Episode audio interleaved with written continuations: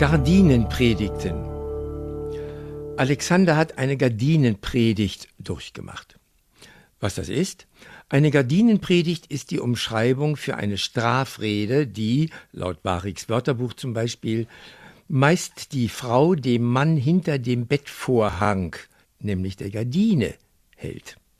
Der Inhalt einer solchen Rede ist naturgemäß überwiegend intimen Charakters und, so war es auch, Anlass für die Gardinenpredigt war Alexander, genauer Alexanders Oropax.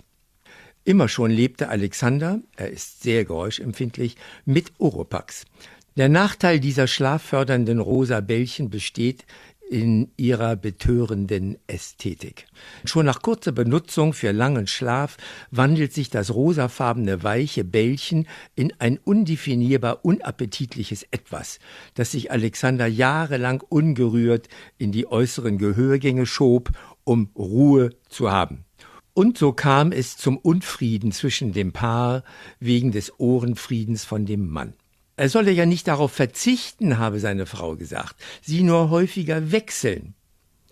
Das war sie, die Gardinenpredigt, seufzte Alexander heute Morgen, als ich ihn in der Apotheke traf, wo er sich nach Alternativen für Oropax erkundigen wollte. Denn Alexander liebt seine Frau. Gardinenpredigt, sagte Matthias, der mich begleitet hatte, weil er Schnupfen hat. Gardinenpredigt ist etwas anderes gewesen als Ehekrach hinterm Bettvorhang. Er hat leicht etwas Lehrerhaftes, mein Vetter Matthias, aber leider hat er auch meistens recht. Und so hörten wir ihm zu.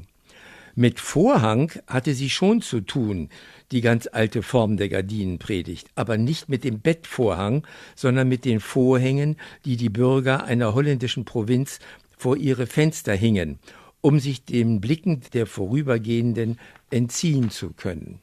Tatsächlich erinnerte ich mich in Holland an die gardinenlosen Fenster, durch die Christine und ich beim abendlichen Urlaubsbummel gerne auf die Holländer und ihr Familienleben guckten. Die Kirche in Holland, besonders streng damals, bestand darauf, dass das Familienleben stets so vorbildlich sein müsse, dass jedermann es von außen sehen und der Kirchenmann notfalls kontrollieren könnte, fuhr Matthias fort und nieste anschließend. Als die ersten Leute sich gegen diese strenge Regel wehrten und die damals modernen Gardinen vor die Fenster hingen, damit man sie nicht sehen könne, setzte es in den Predigten von der Kanzel Gardinenpredigten, in denen diese Unsitte der Gardinen abgekanzelt wurde. Denn die Sittlichkeit wurde mit dem Gardinen vorziehen gefährdet. So konnte ja jeder machen, was er wollte. Matthias musste es wissen, schließlich hat er außer seinem Schnupfen auch Theologie und Geschichte studiert. Mir egal, brummte Alexander zu Matthias und mir.